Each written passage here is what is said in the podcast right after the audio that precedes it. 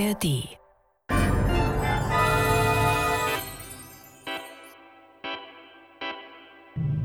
Das war morgen. Der Science-Fiction-Podcast mit Isabella Herrmann und Eiki Mira. Ja, herzlich willkommen. Heute hören wir Die verbotene Erfindung. Nach einer Kurzgeschichte von Isaac Asimov. Die Geschichte heißt The Dead Past und erschien 1956. Die wurde dann von Walter Knaus bearbeitet. Der hat auch die Regie gemacht und das Hörspiel, das wir gleich hören, erschien dann 1967. Ja, Isabella, worum geht es in Die verbotene Erfindung? Ja, die verbotene Erfindung, die ist ein Chronoskop, ein Gerät zur Beobachtung der Vergangenheit. Aber der Bau und die Entwicklung dieses Chronoskops wird durch die Regierung verhindert. Und was damit alles zusammenhängt und warum und wieso, das hören wir jetzt. Ja. Mr. Arrowman, Nun, Frankie. Dr. Potterly ist da. Potterly? Potterly? Der Historiker, der Sie sprechen wollte. Ja, richtig. Ihr Eindruck, Frankie? Gefährlich für uns? Harmlos. Typischer Professor. Versponnener Gelehrtentyp, den werden Sie leicht wieder loswerden, denke ich. Hoffen wir es. Ach, Frankie, ich kann Ihnen nicht sagen, wie mir das zum Hals heraushängt, die Leute abzuwimmeln. 25 Jahre lang immer nur Lügen. Sie vergessen, dass das im Dienste der Menschheit geschieht. Naja. Soll ich ihn hereinlassen? Äh, Moment noch, Frankie. Die Unterlagen von Multivac. Habe ich schon abgerufen. Prompte Arbeit, Frankie. Wollen Sie im Nemofolie oder Robotsprecher? Lieber Sprecher. Na, lassen Sie hören, was sagt denn unser elektronischer Superspion? Individuum KLP 1324 409N Name Potterley Arnold Doktor Historiker Dozent für alte Geschichte Einstein University Spezialgebiet Karthago Habilitation 2041 Harvard University Karthago, na sowas. Veröffentlichungen Der erste Punische Krieg im Lichte moderner Soziologie 2045 Mythos, Historie, Propaganda 2049 Karthago, das New York der Antike 2050 Ahnen Sie was, Frankie? Der Moloch, eine römische Geschichtsfälschung 2053 Danke, genügt. Sorgen haben solche Leute. Und genauso sieht er auch aus. Schnell noch was zur Person. Geboren 1999 in Illinois, verheiratet 2035, Ehefrau Caroline, geborene Humphrey, Tochter Laurel, geboren 2036, umgekommen dreijährig bei Wohnungsbrand, Ach, schrecklich. Größe 164, Gewicht Danke. Weiter das Psychogramm. Tja, furchtbar. Das muss ein Schock gewesen sein. Intelligenzquotient 185. Donnerwetter. Labilitätsfaktor 027. Soziale Anpassung 1-1. Politische Einstellung unbedenklich. Normtyp Außenseiter introvertiert. Genügt. Ich denke, der Mann ist wirklich keine Gefahr. Bitten Sie ihn herein. Ja. Dr. Potterley. Ja. Mr. Arrowman lässt bitten. Ja, danke. Nehmen Sie Platz, Dr. Potterly. Danke, Euer Respektabilität. Aber bitte lassen wir die Förmlichkeiten. Was kann ich für Sie tun? Mr. Ehrman, ich komme zu Ihnen, weil Sie als Leiter der Abteilung Chronoskopie der entscheidende Mann auf diesem Gebiet sind. Nicht ganz, möchte ich einschränken. Über mir steht der Weltkommissar für Forschung und er ist wiederum dem Generalsekretär der Vereinten Nationen verantwortlich. Aber, Mr. Ehrman, diese Leute interessieren sich nicht für Chronoskopie. Deshalb komme ich doch zu Ihnen, weil ich mich seit zwei Jahren vergeblich um die Erlaubnis bemühe, die Mittel der Zeitbetrachtung für meine Forschungen über das alte Karthago einzusetzen. Glauben Sie mir, es wäre ungeheuer aufschlussreich, genaueres über Karthago zu erfahren. Alles, was Sie heute darüber wissen, stammt aus römischen und griechischen Quellen. Immerhin, die Griechen. Die Griechen und Römer waren Karthagos erbittertste Gegner. Ihre sogenannte Geschichtsschreibung war in diesem Punkt reine Kriegspropaganda. Bitte, Sie kennen die Berichte über das glühende Götzenbild des Moloch und über die Kinderopfer, die ihm gebracht wurden. Kinder im Feuer. Eine sehr suggestive und wirksame Propagandalüge. Aber Lüge. Ich werde es beweisen, Sir. Die Anwendung der Zeitbetrachtung könnte mir dabei helfen. Sie müssen verstehen, Dr. Potterley, dass die Chronoskopie oder die Zeitbetrachtung, wenn Sie diese Bezeichnung vorziehen, ich würde eher sagen, die Zeitrückschau oder Zeitdurchleuchtung, dass die Chronoskopie ein sehr schwieriger Prozess ist. Aber ich bitte ja nur um einige wenige ausgewählte Ansichten bestimmter Orte und Zeitpunkte der karthagischen Geschichte, die ich genau angeben würde. 480 vor Selbst Christus ein etwa. paar Ansichten, sogar eine einzige. Die Chronoskopie ist eine unglaublich heikle und diffizile Kunst. Da ist die Frage des richtigen Brennpunkts, um die gewünschte Szene ins Bild zu bekommen. 480 vor Christus, das wäre ein Blick über zweieinhalb Jahrtausende zurück.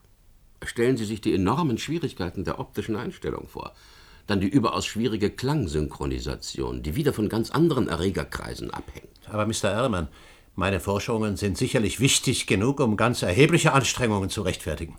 Das müsste doch auch Ihnen als Naturwissenschaftler einleuchten. Gewiss, zweifellos. Aber Sie müssen verstehen, wie zeitraubend selbst die einfachste Einstellung ist. Sogar für einen Vorgang, der nur ein oder 200 Jahre zurückliegt. Wir haben eine lange Warteliste für das Chronoskop und eine noch längere für Multivac, den wir zur Errechnung der nötigen Daten ebenfalls brauchen. Ist denn wirklich nichts zu machen, Mr. Ehrman? Seit über zwei Jahren versuche ich nun Es schon. ist eine Prioritätsfrage, Dr. Potterley. Tut mir leid. Zigarette? Nein, bitte nicht. Sie rauchen nicht? Äh, Nein, Tja, Dr. Potterley, die Prioritätsfrage wird von übergeordneten Instanzen entschieden, und zwar mit Hilfe eines Computers. Ich könnte diese Entscheidung in keiner Weise eigenmächtig ändern. Dann guten Tag, Euer Spektabilität. Guten Tag, Dr. Potterley. Und mein aufrichtiges Bedauern. Danke. Die linke Tür. Frankie, bitte. Mr. Arrowman, Frankie, die Auskunft über Dr. Potterley kann gelöscht werden.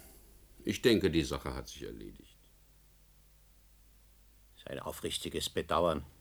Was hilft mir Wie das? sagst du? Hörst du mir zu, Caroline? Arnold, es gibt keinen Tod, das weiß ich genau. Oh, so genau ja, ja, weiß ich ja, das. Caroline. Ich habe sie wiedergesehen, Weißt verstehst du, du? die haben sich was mit ihrem Chronoskop. Prioritätsfrage. Weiß der Teufel für welches unwichtige Zeug die das einsetzen. Ein Mädchen kam über die Straße, eine junge Frau. Eine Fremde, dachte ich zuerst. Auf einmal hörte ich die Garten. Und ich komme nicht weiter ohne das Chronoskop. Es gibt einfach keine Hoffnung, mehr über Karthago zu erfahren, als wir bereits wissen. Ist dir das Sie klar? lächelte mich an. Ich erkannte sie nicht, denn sie war schön geworden, Arnold. Sie war so schön, Ah, wenn ich Physiker wäre, da wüsste ich, was ich täte. Glaub mir, Caroline. so schön. Verboten oder nicht, ich würde eins bauen. Ja, sicher. Und da sagte sie, Guten Tag, Mama. Chronoskop. Kennst du mich nicht mehr? Würde eins bauen. Ich war so erschrocken. Ich dachte, das Herz steht mir still. Sie war es, Arnold. Sie. Ich würde. Wer war das? Laurel. Unser Kind, es war Laurel. Aber Caroline, da rennst du dich wieder in diese Träume. Du darfst das nicht, Caroline, hörst du. Du machst dich unglücklich. Träume können nichts Verlorenes wiederbringen, das weißt du doch. Es war unser Kind. Nein, das war kein Traum. Sie war erwachsen. Und so schön. Lol ist tot. Seit 20 Jahren. Es gibt keinen Tod, Arnold. Sie war da, so wie du jetzt da Ja, bist. ja, ja, ja, es ist ja gut. Sie war da.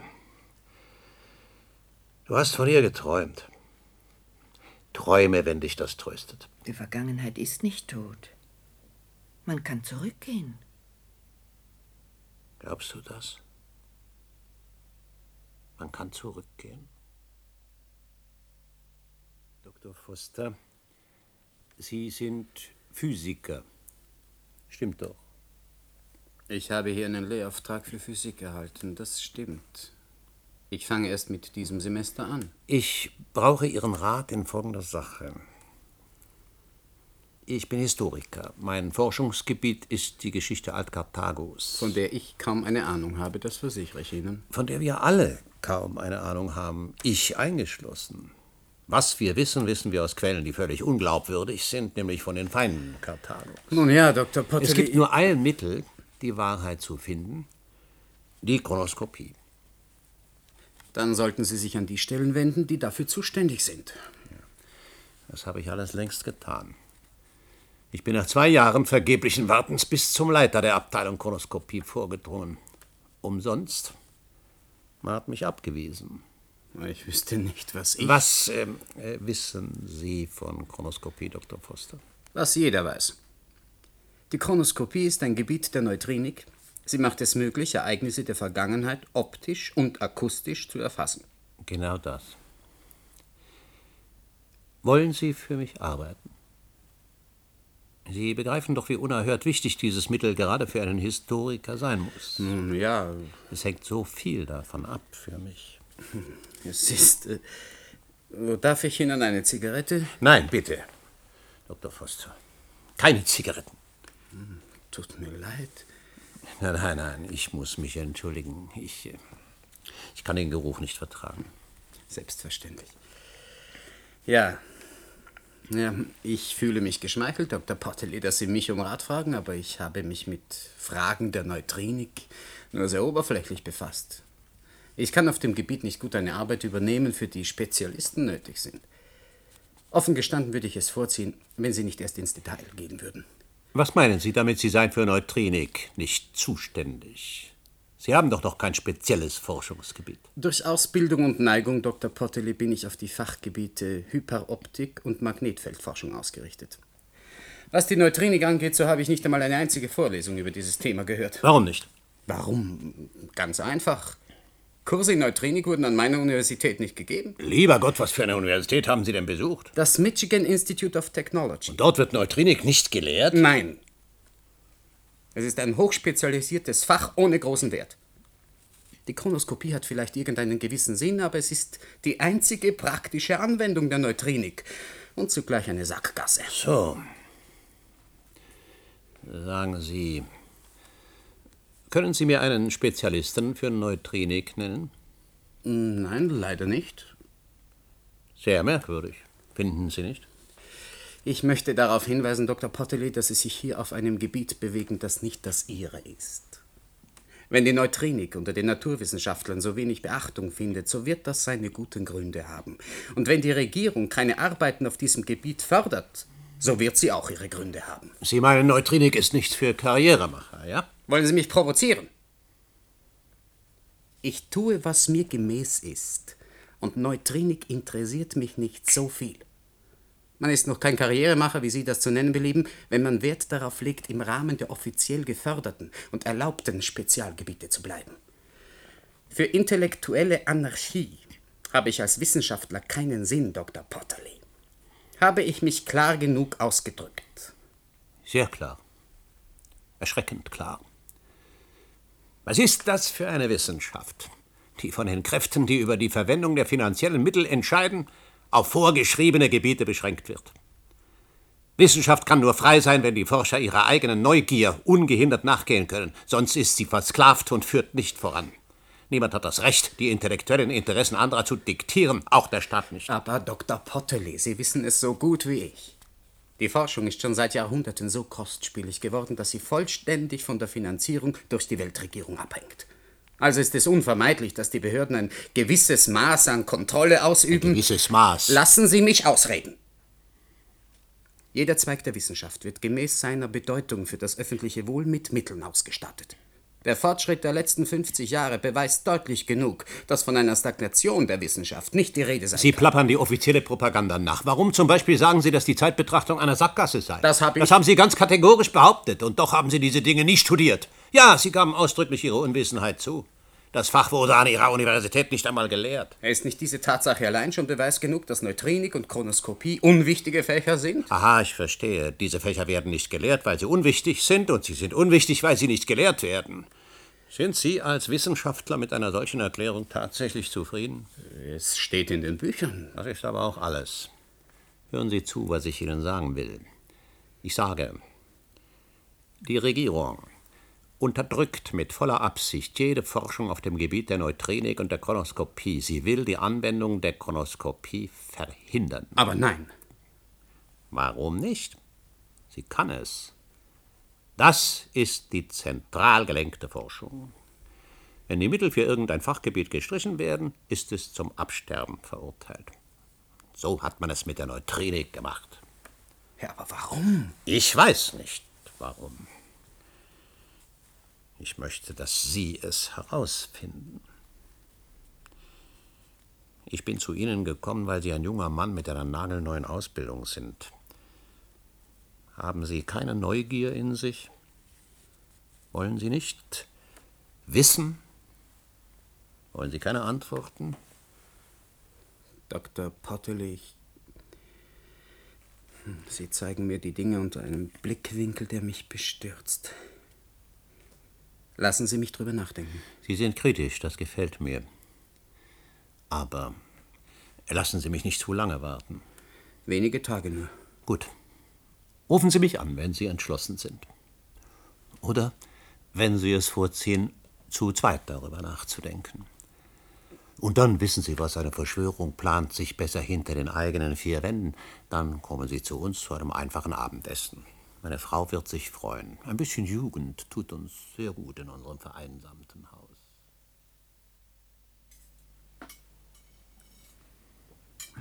Wie alt sind Sie, Dr. Foster? 29, Mrs. Potterly. Ah, dann sind Sie verheiratet. Aber nein. Nein? So. Greifen Sie doch zu, Dr. Foster. Nein, danke, wirklich. Ich bin kein starker Esser. Noch ein Glas Bier? Danke, wirklich nicht. Ja, dann.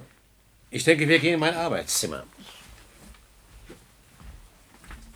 Arnold, Äh, Ja, Caroline. ich mache mir Sorgen. Du willst etwas tun, was nicht, was nicht korrekt ist. Also bitte, Caroline, das sind Dinge, von denen du nichts verstehst. Ich mache mir Sorgen. Ja, du machst dir Sorgen, aber das brauchst du nicht. Und nun lass uns gehen. Bitte, Dr. Foster, ich darf vorangehen. Aber bitte.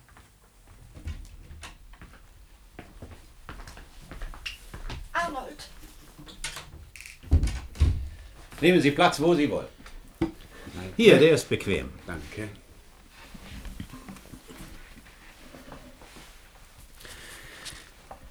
Nun, haben Sie nachgedacht?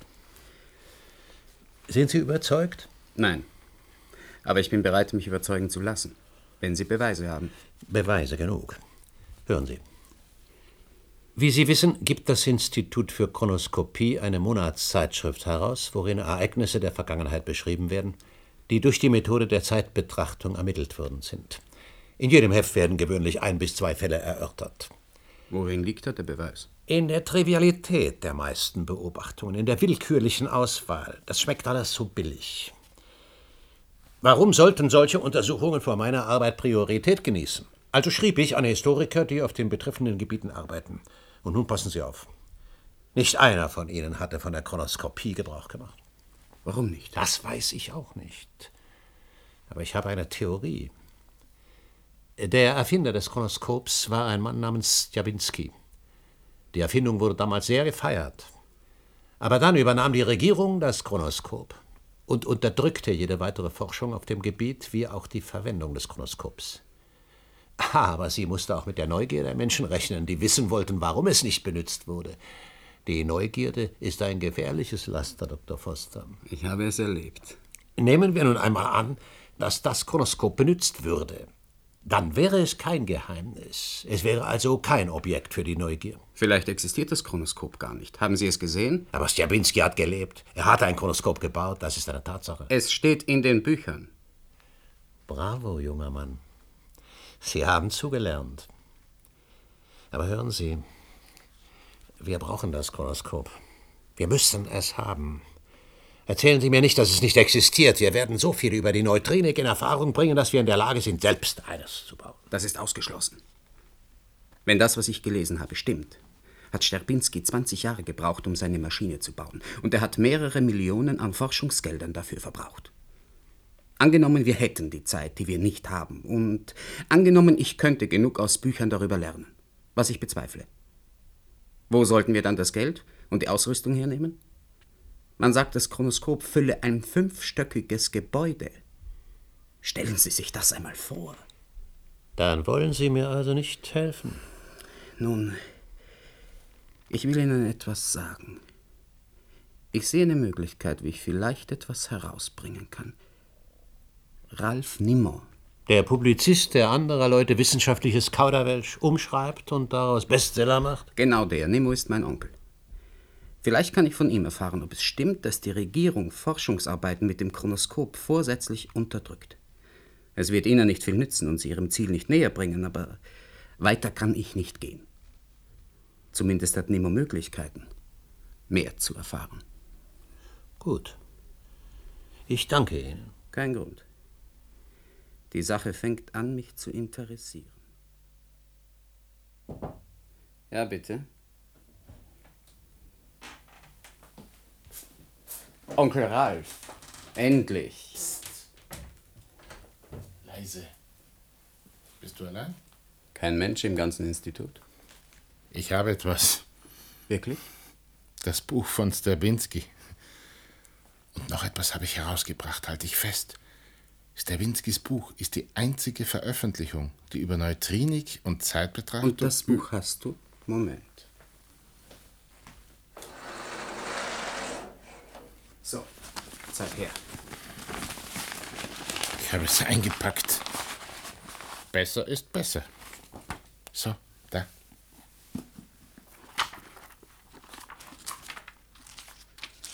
Aber ist das alles? Na, ein bisschen dankbarer könntest du schon sein. Dein alter Onkel riskiert Kopf und Kragen. Ich danke dir, nur das Ding ist zu alt. Ja. Es ist ja noch auf Papier gedruckt, gelb und brüchig. Ich bin froh, dass ich es überhaupt bekommen habe. Zuerst versuchte ich ein Exemplar von der Staatsbibliothek auszuleihen, aber es ging nicht. Das Buch ist gesperrt. Gesperrt? So. Aha. Und wie bist du dann daran gekommen? Ich habe es gestohlen. In der New Yorker Stadtbücherei. Was? Um Gottes Willen. Es war einfach. Ich habe natürlich Zugang zu den Regalen. Als niemand in der Nähe war, öffnete ich mir die Tür zu einem Nebenraum, wo die Verschlusssachen aufbewahrt werden, grub das hier aus und ging fort. Wahrscheinlich werden Sie es erst nach Jahren vermissen, aber ich würde raten, es niemandem zu zeigen, Junge. Das Eisen ist heißer, als ich dachte. Vielen Dank, Onkel Ralf. Ich finde es nur etwas komisch, dass es auf dem Gebiet der Neutrinik nichts Neueres gibt als dies.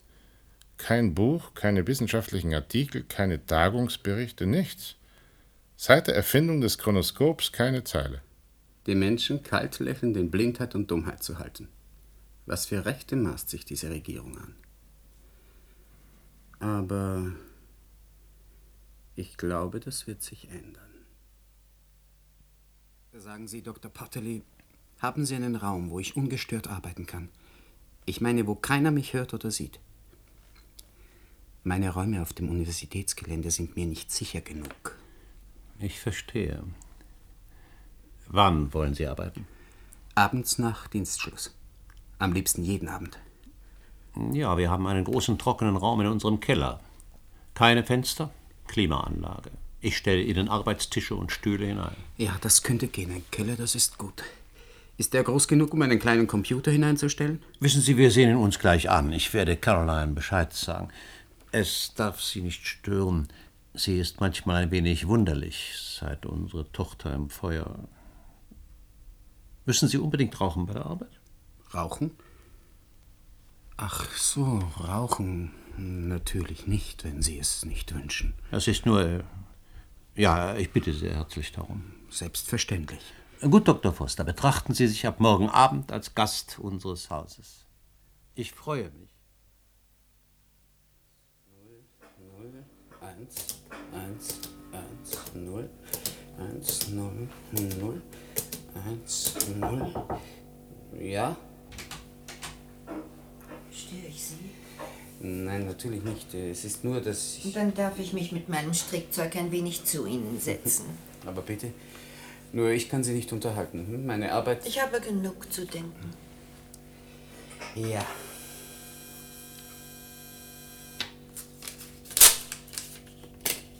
Ah, verdammt. 0, 0, 1, 0. Mhm. Aha. Meine Tochter Laurel ist etwa in Ihrem Alter. Ihre Tochter Laurel, ich denke, sie ist. Ich wusste nicht, dass Sie eine Tochter haben, Mrs. Potterly. Sie ist vor Jahren gestorben. Oh, das tut mir leid. Ich träume oft von ihr. Ich verstehe.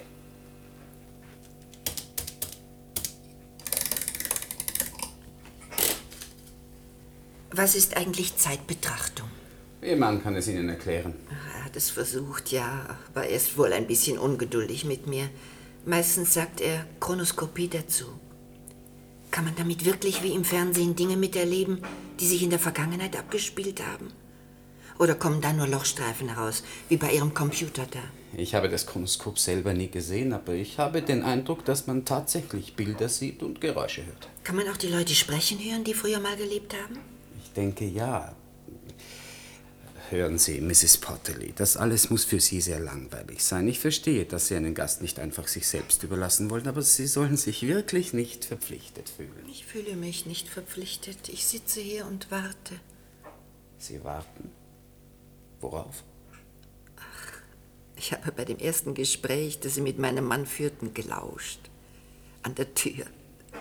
Wirklich? Ich weiß, ich hätte es nicht tun sollen, aber ich machte mir Sorgen um Arnold und wollte mich vergewissern. Und als ich dann hörte, Als Sie was hörten, Mrs. Potterly? dass Sie kein Chronoskop bauen wollten, Nun, natürlich nicht. ich dachte, dass Sie Ihre Meinung vielleicht ändern würden. Wollen Sie damit sagen, dass Sie hier herunterkommen und warten, bis ich ein Chronoskop baue? Ich hoffe, dass Sie es tun werden, Dr. Foster. Wäre es nicht wunderbar, so ein Chronoskop zu haben? Die Menschen der Vergangenheit würden wieder zum Leben erweckt werden. Pharaonen und Könige und. und. Leute. Ich hoffe, es wird Ihnen gelingen. Dr. Dr. Potterly, Sie müssen verstehen, so kann man nicht arbeiten. Es wirft mich jedes Mal um Stunden zurück. Es tut mir leid, Dr. Foster. Ich hatte es ihr so streng verboten, Sie zu stören.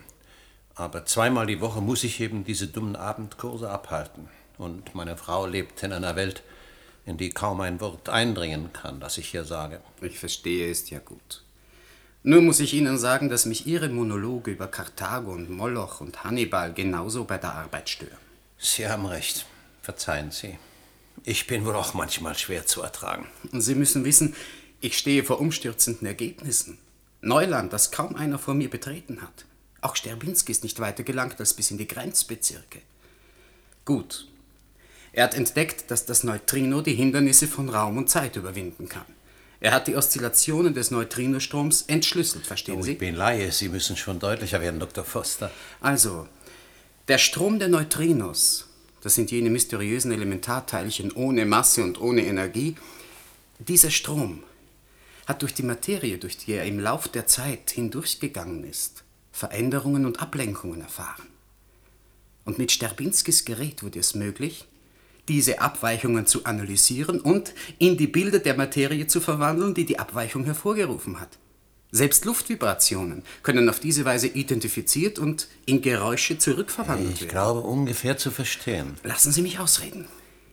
Alles hängt von der Methode ab, mit der man den Neutrinostrom auffängt und auswertet. Sterbinskis Methode war kompliziert und voller Umwege.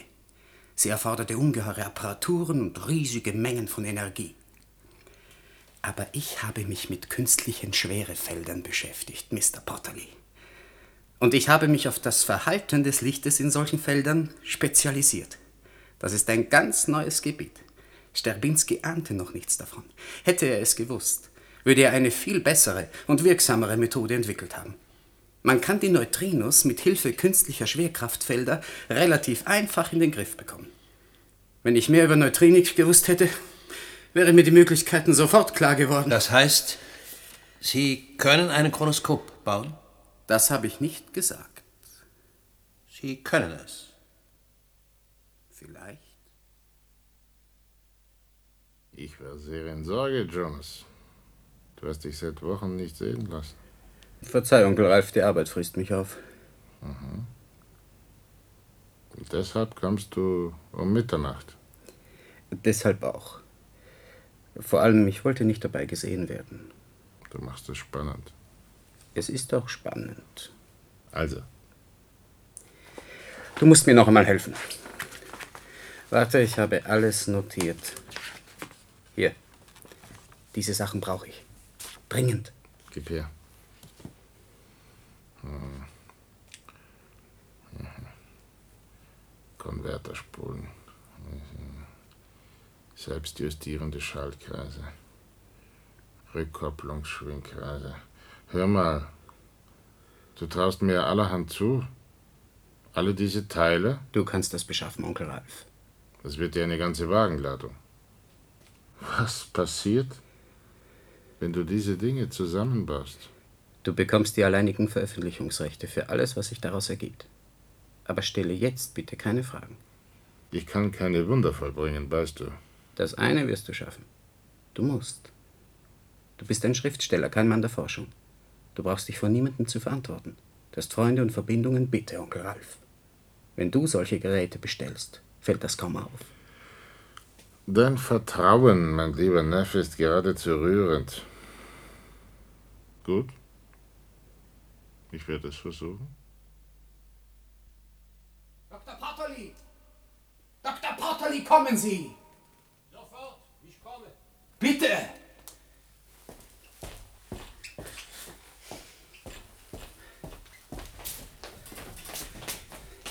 Dr. Potterly, hierher. Übrigens, Dr. Foster, wir müssen vorsichtig sein. Die Rechnungen vom Elektrizitätswerk sind ziemlich hoch. Die Ausgaben machen mir nichts aus, aber die Stadtwerke könnten Fragen stellen. Äh, Lässt sich da irgendetwas machen? Es wird nicht mehr lange nötig sein. Ich habe Sie gerufen, um Ihnen etwas zu sagen. Wir können ein Chronoskop bauen. Ein kleines natürlich, aber es ist zu machen. Können wir es hier bauen? Hier im Keller. Mein Gott, Sie sagten doch. Ich weiß, was ich gesagt habe.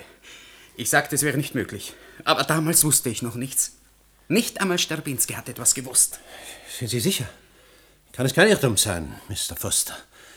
Ich könnte es nicht ertragen, wenn meine Hoffnung. Halt! Eines müssen Sie von vornherein wissen, Dr. Portely. Ein Chronoskop wird Ihnen nichts nützen. Wie meinen Sie das?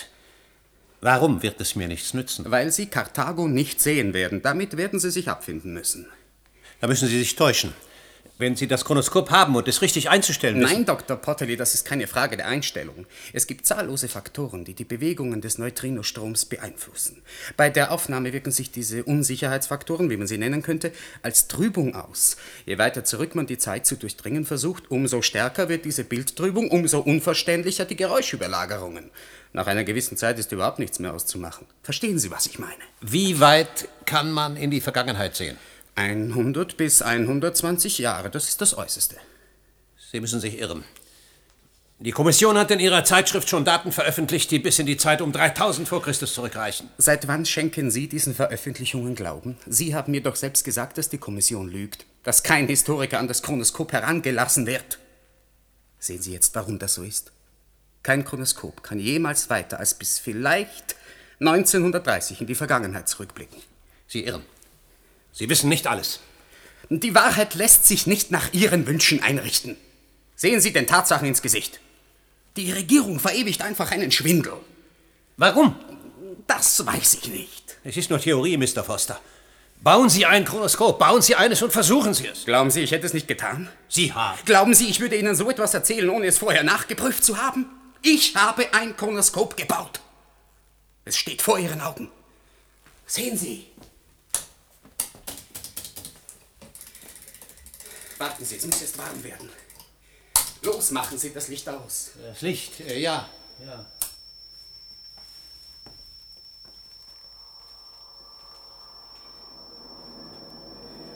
Da. Sehen Sie?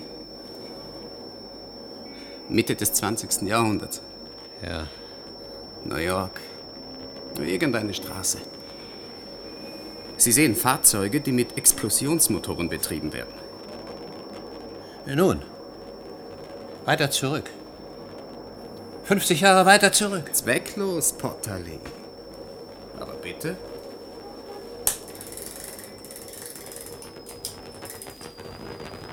Sehen Sie?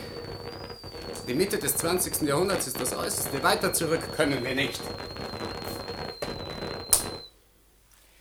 Glauben Sie mir, eine bessere Einstellung als die ist nicht möglich. Vielleicht mit mehr Energie. Zwecklos. Wenn die Geräusche und die Bilddetails durch Überlagerung verschwimmen, können auch Verstärker das Ergebnis nicht verbessern. Die physikalische Natur des Universums setzt uns Grenzen. Kurz, die Chronoskopie lässt sich nur für einen gewissen Zeitraum anwenden. Bauen Sie eine größere Maschine, eine stärkere. Verbessern Sie die Wirksamkeit und die Trennschärfe. Sie können diese Unsicherheit nicht beseitigen, Mann. Genauso wenig, wie Sie auf der Sonne leben können. Das ist ein Naturgesetz. Sie lügen. Ich glaube Ihnen nicht. Sie wollen die Chronoskopie nur für sich. Sie belügen mich. Arnold! Dr. Foster!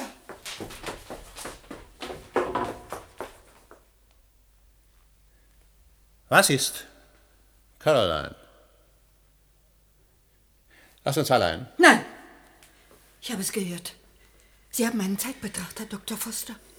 Hier im Keller? Ja, Mrs. Potterley, eine Art Zeitbetrachter. Keinen sehr guten allerdings. Wie wunderbar, wie wunderbar. Es ist ganz und gar nicht wunderbar. Der junge Mann kann nicht weiter zurück. Bitte lass mich reden, Arnold!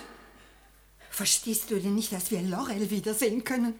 Selbst wenn uns die Maschine nur 20 Jahre zurückblicken lässt. Was kümmert uns Karthago? Wir werden Laurel wiedersehen. Nun hören Sie doch. Sie wird für uns wieder zum Leben Du erwachen. bist albern und einfältig. Arnold! Du bist einfältig, sage ich.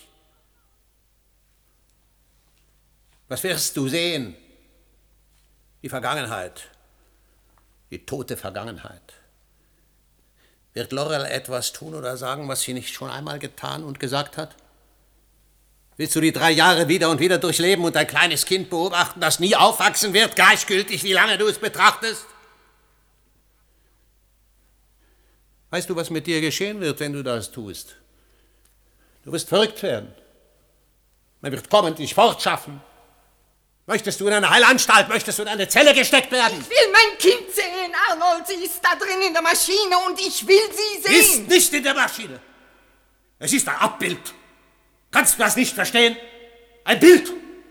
Etwas, das nicht wirklich ist. Ich will mein Kind, hörst du mich? Ich will mein Kind, ich will mein Kind, Ein ich Kind, will ein mein Kind, ein Kind in der Maschine. Diese Maschine. Portoli, was tun Sie?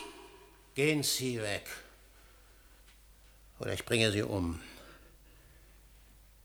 Ich schwöre es. Maschine.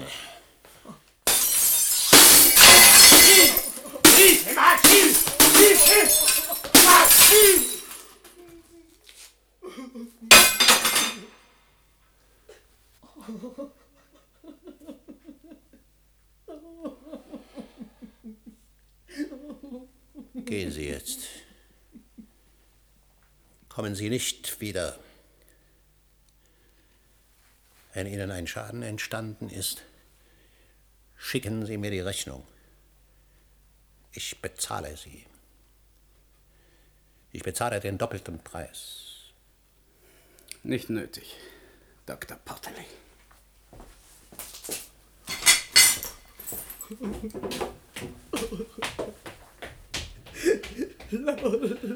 Caroline, es ist ja gut. Caroline. Alles ist gut. Caroline. Darf ich hereinkommen? Hm. Ja.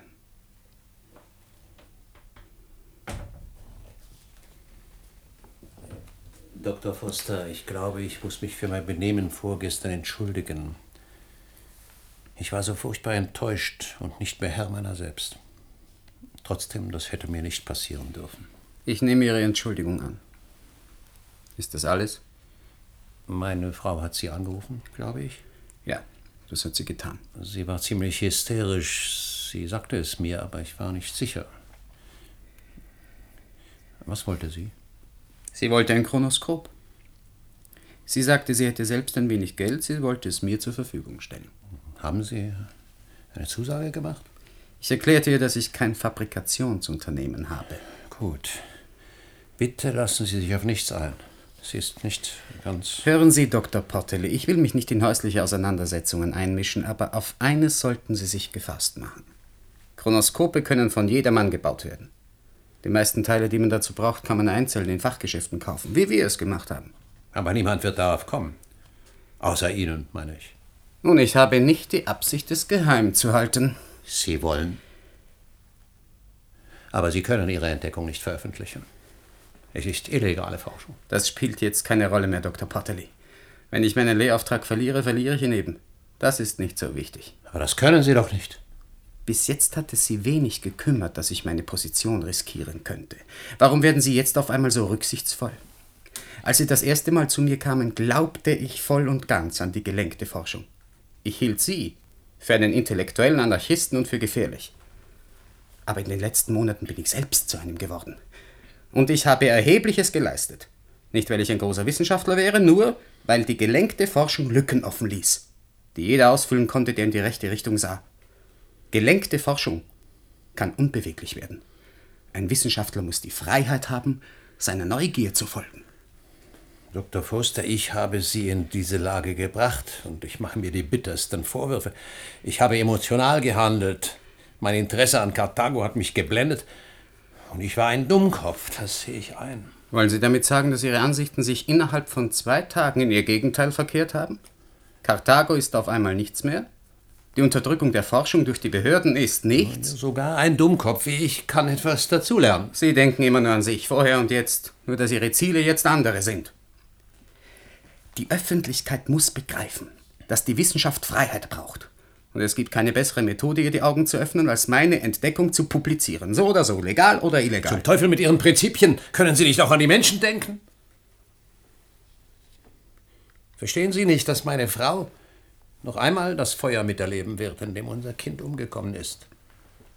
Ich kenne sie, sie wird nicht stark genug sein, es zu unterlassen. Sie wird es immer wieder erleben und jedes Mal hoffen, dass es nicht geschehen wird. Wie oft soll meine Tochter sterben? Wovor haben Sie in Wirklichkeit Angst, Dr. Potterley? Was soll Ihre Frau nicht sehen? Was ist damals bei diesem Brand wirklich geschehen? Caroline war fort. Ich passte auf das Kind auf. Nach zwei Stunden ging ich ins Kinderzimmer, um nach der Kleinen zu sehen. Ich rauchte eine Zigarette. Damals rauchte ich noch. Ich muss sie ausgedrückt haben, bevor ich sie in den Aschenbecher auf der Kommode legte. Ich war immer vorsichtig. Das Kind schlief. Ich ging ins Wohnzimmer zurück, setzte mich vor den Fernsehschirm und nickte bald darauf ein. Als ich aufwachte, war ich schon am Ersticken. Überall brannte es. Ich weiß nicht, wie es anfing. Aber Sie denken, es könnte die Zigarette gewesen sein, nicht wahr? Eine Zigarette, die Sie vielleicht nicht richtig ausgedrückt hatten. Ich weiß es nicht. Ich versuchte Laurel zu retten, aber als ich mit ihr ins Freie kam, war sie erstickt. Sie haben Ihrer Frau nie etwas von der Zigarette gesagt, nehme ich an. Aber ich habe mit diesem Zweifel gelebt. Und jetzt? Mit dem Chronoskop wird sie alles erfahren. Hm, vielleicht war es nicht die Zigarette, sondern ein Kurzschluss oder so etwas. Ist das nicht möglich? Ich kann das Risiko nicht ertragen, Dr. Foster. Ich kann Ihre Lage verstehen, Dr. Potterly, aber hier geht es um mehr als um persönliche Gefühle. Ich muss die Wissenschaft von diesem Würgegriff befreien. Foster! Sie wollen Ihr Wissen nicht für sich behalten? Nein. Ich frage zum letzten Mal. Sie wollen nicht schweigen? Unter keinen Umständen. Dann weiß ich, was ich zu tun habe. Nein. Nein. Nein.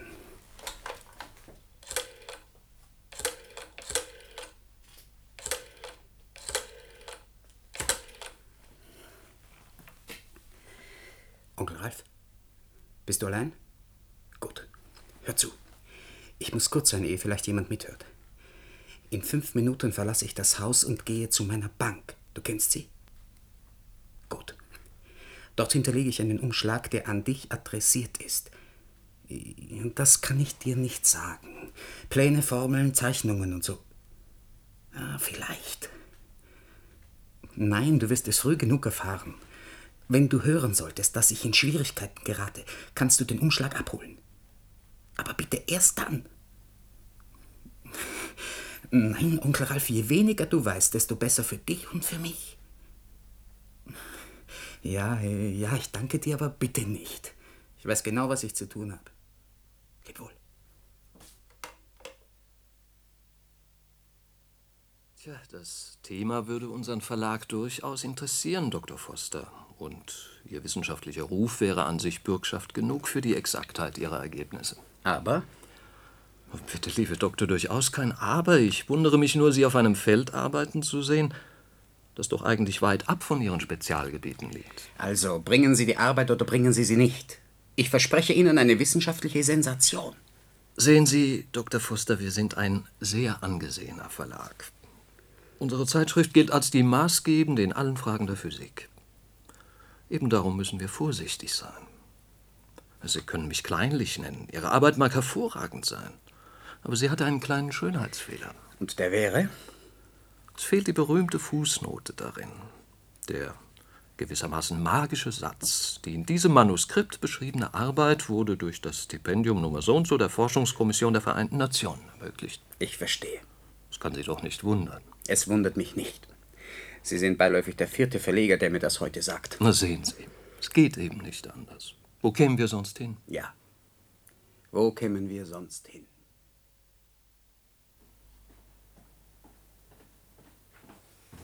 Dr. Foster, gut, dass Sie endlich kommen. In Ihrem Zimmer sind Besucher, die Sie erwarten. So, ja, danke.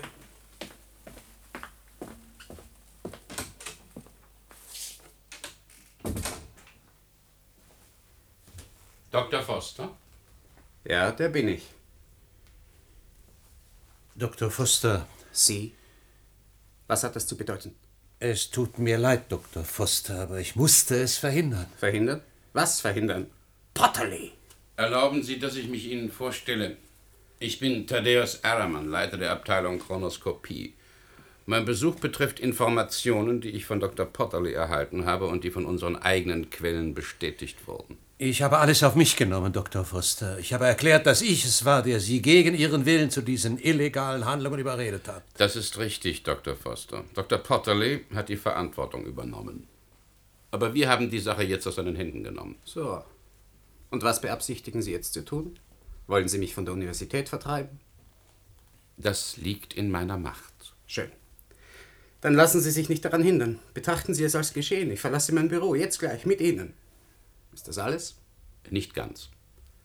Sie müssen sich verpflichten, auf dem Gebiet der Chronoskopie keine weiteren Forschungen zu betreiben, keines Ihrer bisherigen Ergebnisse zu veröffentlichen und selbstverständlich kein Chronoskop zu bauen. Sie werden auf unbegrenzte Zeit unter Beobachtung gestellt, damit wir sicher sind, dass Sie Ihr Versprechen halten. Angenommen, ich weigere mich?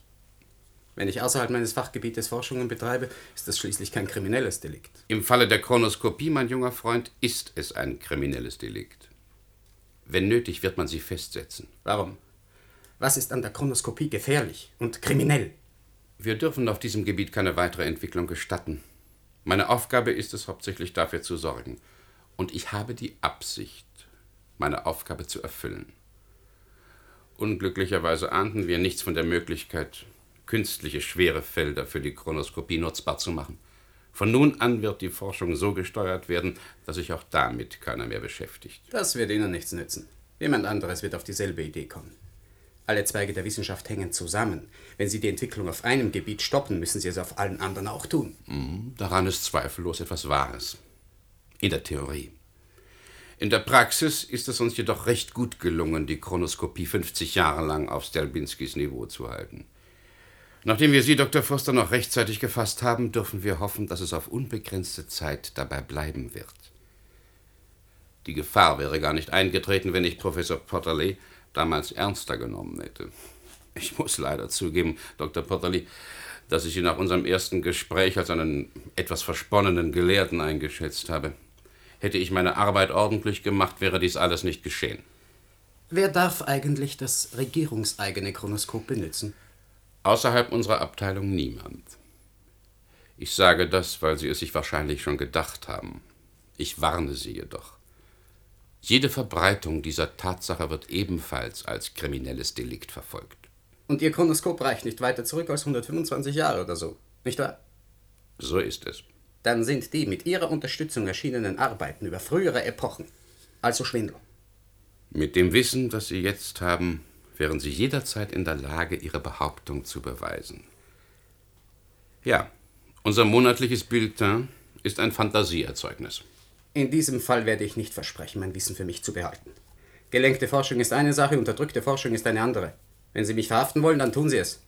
Meine Verteidigung vor Gericht wird das ganze Kartenhaus der gelenkten Forschung zum Einsturz bringen. Oh, da muss ich Ihnen noch eine Illusion nehmen. Sie werden kein Gerichtsverfahren bekommen. Sie werden einfach ins Gefängnis geführt werden und dort bleiben. Sie können mir nichts vormachen. Wir leben nicht im 20. Jahrhundert. Das wissen Sie so gut wie ich. Entschuldigen Sie mich bitte. Bleiben Sie stehen! Verzeihung, Dr. Irman. Onkel Ralf. Lassen Sie ihn los.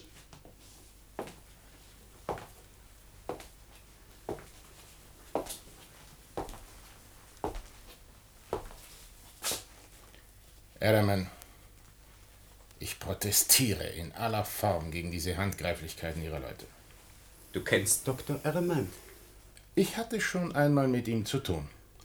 Wenn er hier in deinem Büro ist, lieber Neffe, bist du in Schwierigkeiten. Und Sie auch, Mr. Nemo. Ich weiß, dass Sie Dr. Foster bei der Beschaffung der Lektüre über Neutrinik behilflich waren. Und bald werden wir noch mehr über Sie wissen. Einstweilen genügt dieser eine Punkt, um Sie hinreichend zu belasten. Was wollten Sie jetzt hier? Mein lieber Dr. Erman, vorgestern hat mich dieser Esel von einem Neffen angerufen. Er hatte irgendeine mysteriöse Information, bei Sag der... ihm nichts, kein Wort. Wir wissen Bescheid, Dr. Foster. Die Bank hat uns die Unterlagen ausgehändigt. Aber wie können Sie das? Jedenfalls dachte ich, dass die Situation brenzlig würde, und nachdem ich mich um ein paar Details gekümmert hatte, kam ich her, um ihm zu sagen, dass er die Finger von dieser Sache lassen solle. Es ist seine Karriere nicht wert. Sie wussten also, was er tat. Er hat es mir nie gesagt, aber ich bin schließlich wissenschaftlicher Autor. Ich musste ihm bestimmte Unterlagen beschaffen. Da war mir alles klar.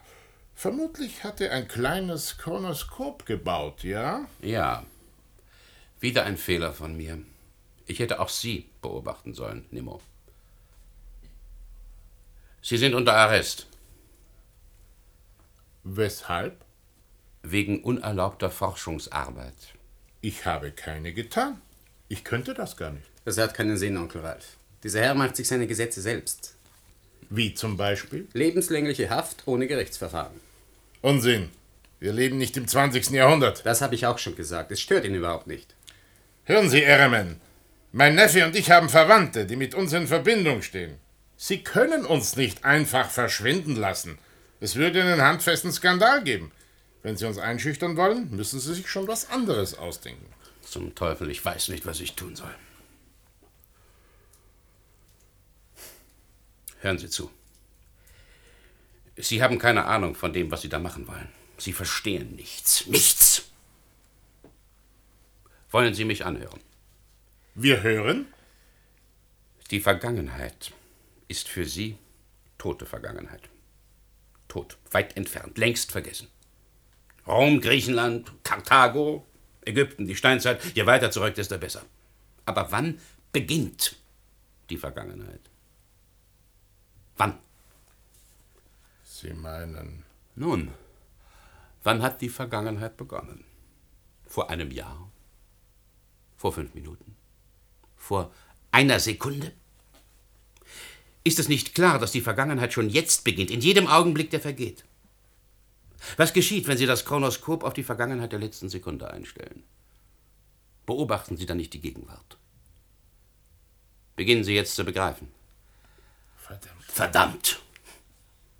Als Potterley vorgestern Abend mit seiner Geschichte über Fosters und sein Vergehen zu mir kam, musste ich beobachten, was die beiden getan hatten. Wie habe ich das wohl angestellt?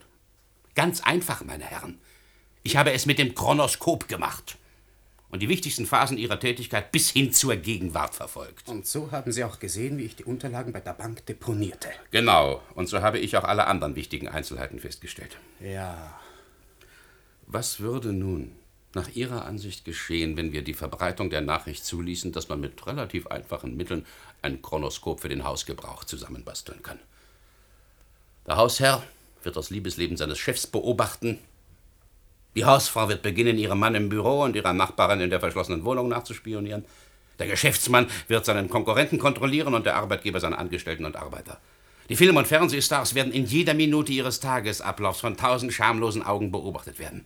Es gibt keine Privatsphäre mehr und es wird nie mehr eine geben. Nicht einmal die Dunkelheit wird die Menschen vor den neugierigen Augen ihrer Zeitgenossen schützen können. Sie können immer noch die Fabrikation für Privatzwecke verbieten. Das geht, aber was erwarten Sie von dieser Maßnahme? Können Sie durch Gesetze erfolgreich vorgehen gegen Trinken, Rauchen, Unzucht oder Gerichtemacherei? Mein Gott, in Jahrtausenden ist das nicht gelungen. Und das alles ist doch harmlos gegen den Missbrauch des Chronoskops. Ich will mir nicht erst ausmalen, was in den Händen einer skrupellosen Regierung aus der Erfindung würde. Mr. Ehrman, ich werde auf die Veröffentlichung verzichten. Keiner von uns wird reden. Keiner. Das könnte die Rettung sein. Und Sie, Nemo? Erraman, Sie sagten vorhin, dass Sie mich nicht mit dem Konoskop beobachtet haben. Die Zeit reichte nicht. Wir haben volle 24 Stunden damit verbracht, die wichtigsten Augenblicke in Forsters und Potterleys Arbeit der letzten drei Monate festzustellen. Für mehr war nicht Zeit, aber es war genug. Es war nicht genug. Was meinen Sie damit? Ich sagte bereits, dass mein Neffe mich vorgestern angerufen hat, um mir zu sagen, dass er wichtige Informationen bei der Bank hinterlegt habe. Es klang, als wäre er in ernsten Schwierigkeiten. Ich musste etwas für ihn tun. Das dauerte eine Weile, genauer bis heute. Dann kam ich her, um ihm davon zu berichten. Ja, und weiter. Vorhin deutete ich an, dass ich mich um einige Details gekümmert habe. Was waren das für Details? Oh, um Himmels Willen, Mann, so reden Sie. Nur dies. Ich habe die Papiere durchgesehen, Teile davon fotografiert und die Originale wieder bei der Bank gelassen. Dann habe ich die Einzelheiten und Daten über das transportable Konoskop an ein halbes Dutzend Redaktionen und Agenturen, mit denen ich zusammenarbeite, verschickt. Sie haben. Starren Sie mich nicht so an. Verstehen Sie meine Beweggründe nicht. Ich besaß das Veröffentlichungsrecht. Jonas wird es Ihnen bestätigen.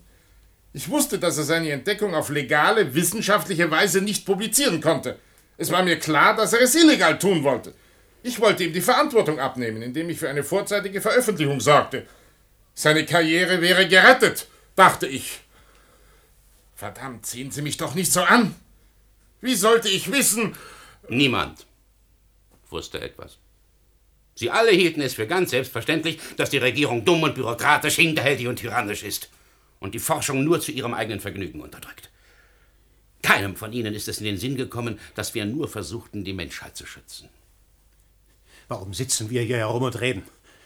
Mr. Nemo, nennen Sie uns die Leute, die Sie verständigt haben. Zu spät. Sie haben mehr als einen Tag Vorsprung. Inzwischen werden meine Agenten ein halbes Hundert Wissenschaftler angerufen haben, um sich meine Daten bestätigen zu lassen. Die werden die Neuigkeit unter sich austauschen. Und bevor die Woche um ist, werden 500 Leute wissen, wie man ein kleines Konoskop baut. Wie wollen Sie die alle erreichen? Entsetzlich. Wir werden es versuchen, Potterley. Aber ich fürchte, Nemo hat recht. Es ist zu spät. Ich weiß nicht, wie die Welt, in der wir von nun an leben müssen, aussehen wird. Aber die Welt, wie wir sie kennen, ist zerstört. Endgültig. Sie, meine Herren, haben eine neue Welt geschaffen. Ich beglückwünsche Sie zum neuen Leben im Goldfischglas. Möge jeder von Ihnen dafür in der Hölle schmoren. Arrest aufgehoben.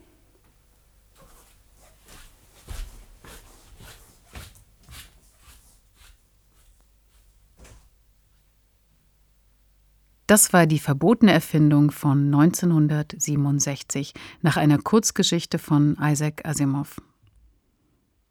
Es sprachen Kurt Lieck, Etta Sosna, Alfons Lipp, Rudolf Romberg und Siegfried Wischnewski. Bearbeitung und Regie von Walter Knaus.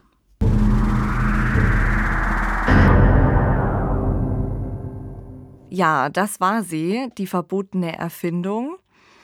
Ja, das Stück ist ganz, ganz nah dran am Original von Isaac Asimov, The Dead Past. Also ich habe da ganz viele Dialogpassagen wiedererkannt. Und jetzt auch in der deutschen Fassung ist der, der letzte Satz ja sehr einprägsam.